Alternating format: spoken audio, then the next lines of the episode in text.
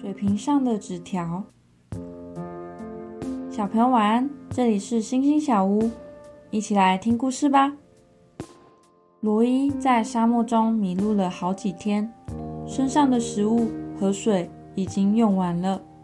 在又饿又渴的情况下，他看到一间小木屋，于是兴奋地走进去。罗伊发现里面没有人。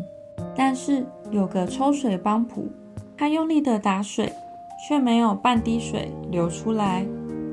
这个时候，罗伊看到墙角有一瓶水，水瓶上贴着纸条，上面写着：“先将水倒入帮浦，再打水，就会有水出来。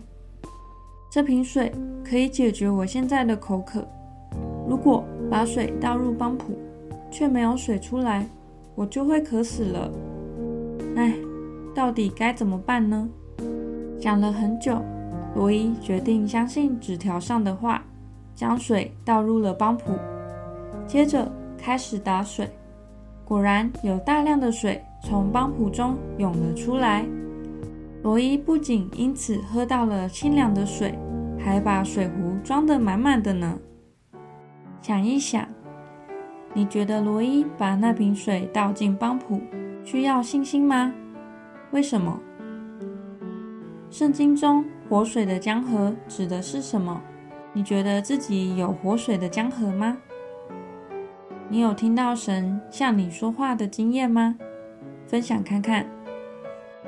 今天的经文是约翰福音七章三十八节：信我的人，就像圣经所说的。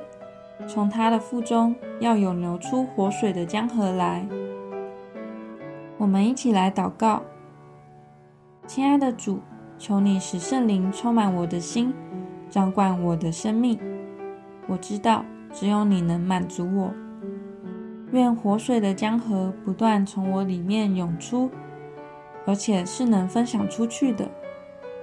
奉主耶稣基督的名祷告，阿门。